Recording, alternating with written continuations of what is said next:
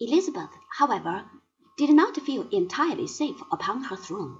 She had a rival, and a very dangerous one.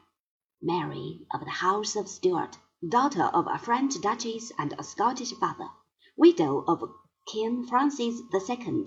of France, and daughter-in-law of Catherine of Medici, who had organized the murders of St. Bartholomew's Night, was the mother of a little boy, who was afterwards to become the first Stuart king of England.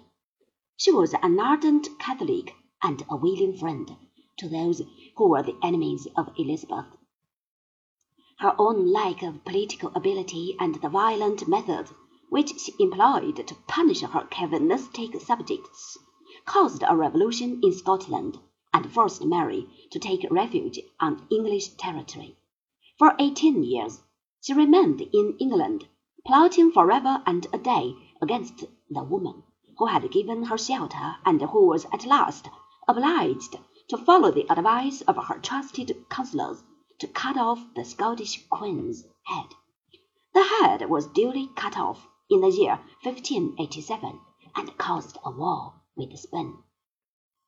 But the combined navies of England and Holland defeated Philip's invincible Armada, as we have already seen, and the blow which had been meant to destroy the power of the two great anti Catholic leaders was turned into a profitable business adventure.